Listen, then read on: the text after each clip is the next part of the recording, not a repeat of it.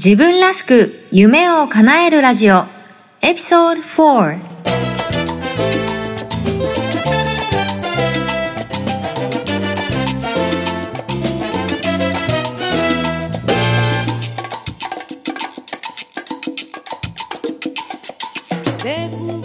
この番組は自分の強みを生かしながら自分が本当に欲している人生をデザインして形にしていくことをテーマにお送りしています。皆さんこんにちは、サンディエゴメイです。今日もアメリカはカリフォルニア州サンディエゴよりお届けしています。さて、前回は手帳術日本対アメリカということでお送りしたんですけれども、もうすでに聞いていただけたでしょうか？書くことの力とか、書くことのメリット、まあ実際に頭の中を整理できるとか、より深く理解する、自分のことを理解するとかいうメリットがあることについてお話ししました。えー、番組の最後ではプレゼントのご紹介もしていますので、まだ聞いていない方はぜひ聞いてみてください。さて、今回は、まあ年末、今年最後ということで、1年を効果的に振り返る方法についてお話ししようと思います。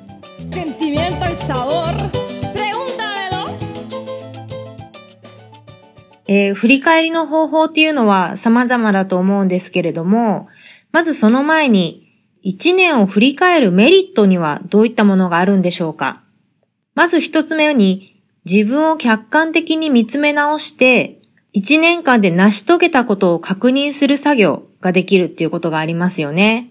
まあ日々なんとなくというか忙しく、えー、過ごしてしまいがちなんですけれども、改めて一年を振り返ることで、意外と、あ、自分ってこういうこともできるようになったとか、こういうことを達成したとか、そういった自分のマイルストーンを確認できるかと思います。また、自分が成し遂げたこと、まあ逆に成し遂げられなかったことも含めてなんですけれども、そこからの学びについても、えー、一年を振り返ることで理解できるというメリットがあるかと思います。そして、一年を振り返ることで、また来年に向けてベストな行動を選択していくっていうような、そういったメリットもありますよね。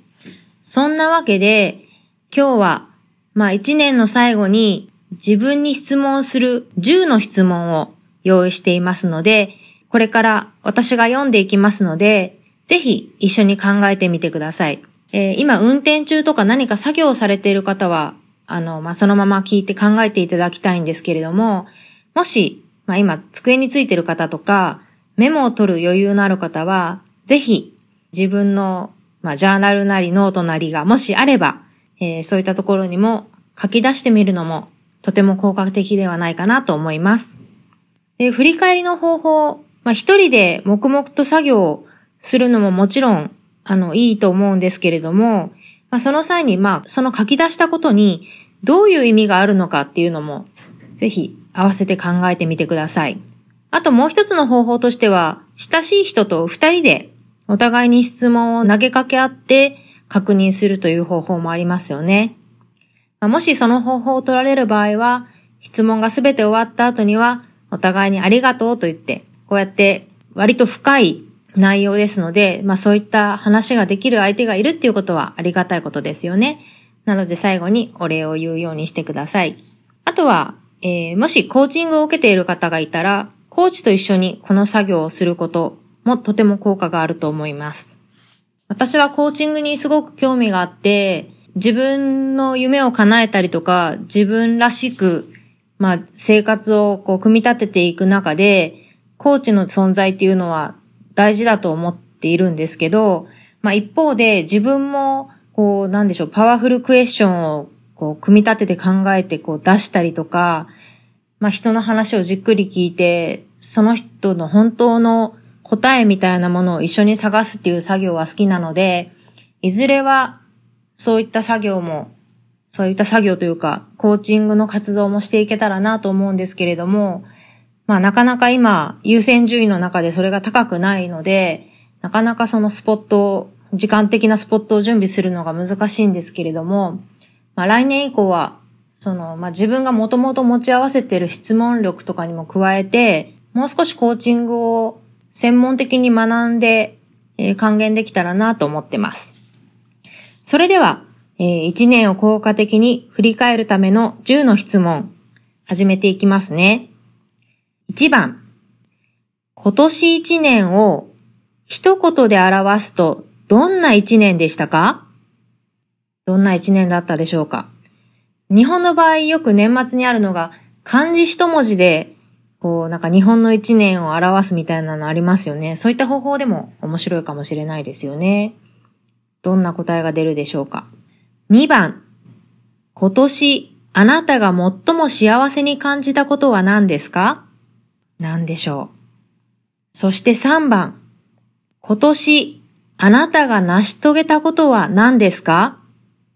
これ10個できれば出してみてください。仕事に関することかもしれないですし、家族や友人との人間関係に関することかもしれません。あるいは、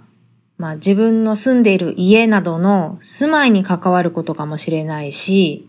あとは自分の体調とか健康に関することかもしれません。そんなこう、生活のカテゴリーごとで考えてみるのもいいかもしれないですよね。4番、今年読んだ本で役に立った本、印象に残った本。まあ本を読まない方はね、なんかメディアとかでもいいと思うんですけど、とか言葉とかでもいいと思うんですけど。そして5番目。今年あなたが最も投資したことは何ですか？何でしょう？なんか投資しましたか？これはお金の投資かもしれないですし、時間的な投資かもしれないですよね。そして6番。今年あなたが一番ありがとうを伝えたい人は誰ですか？これもよくよく考えてみると一人ってことはなかったりして、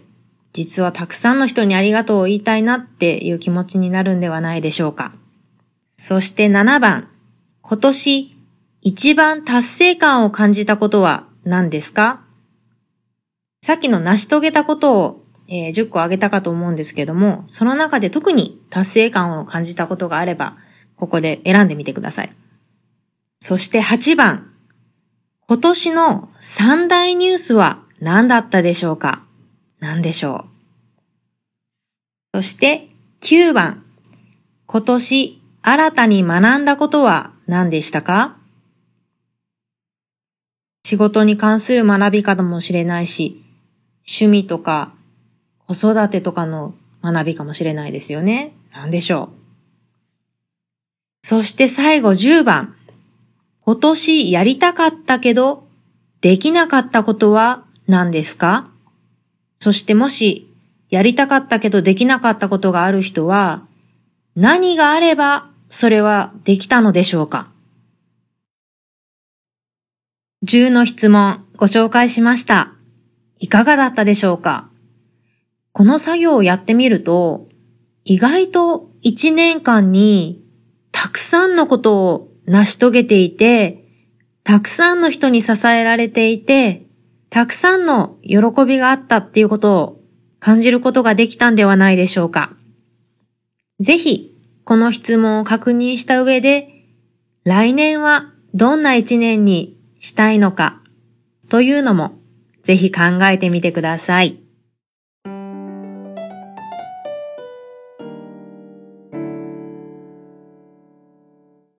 えー、この番組では番組に対するご感想やコメントをお待ちしています。えー、いただいた感想をご紹介します。ことえさん、日本にいらっしゃる方です。今更ですが、最近私もほんの少しですが、キャリアをシフトチェンジしたくてもがいているところです。応援してます。ラジオ聞いて、サンディエゴ、いつか行ってみたくなりました。えー、ことえさん、メッセージありがとうございます。そうなんですね。キャリアのチェンジっていうのも大きなトピックですよね。えー、来年以降、まさに今、キャリアチェンジの真っ只中の方をゲストにお迎えしてお話を聞いていく予定ですので、ぜひ楽しみにしていてください。それから、ともみさん。えー、私の地元の知り合いなんですけども、えー、聞けましたよということで、久しぶりにお声を聞き、私も頑張らねばと思いました。サンディエゴの空気を感じます。素敵っていうメッセージいただきました。ありがとうございます。この行動することの力って本当にすごいと思うんですよ。その自分がやりたくてやるんだけども、そのやっている姿を見て、周りの人が自分も頑張らないととか、自分も何かしたいとかね、自分だったら何するだろうっていうような、こう、マインドシフトが起こるんですよね。不思議ですよね。でもそれってすごくいいことだなって思います。えー、日本は師走ということで、大忙しの時期だと思います。忘年会シーズンで、まあ、楽しくも忙しい日々が続くと思うんですけれども、どうぞ体に気をつけて年末をそして新年をお迎えください。えー、私は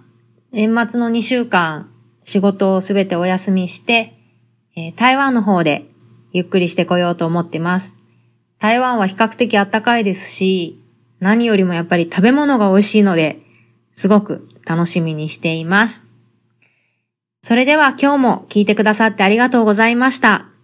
また来年も笑顔でお会いできるのを楽しみにしています。自分らしく夢を叶えるラジオ。今日も聞いてくださって本当にありがとうございました。この番組で紹介した内容や番組の概要はウェブサイト www.sandiegomei.com にてご紹介しております。ぜひご覧ください。それでは次回もお楽しみに。バイ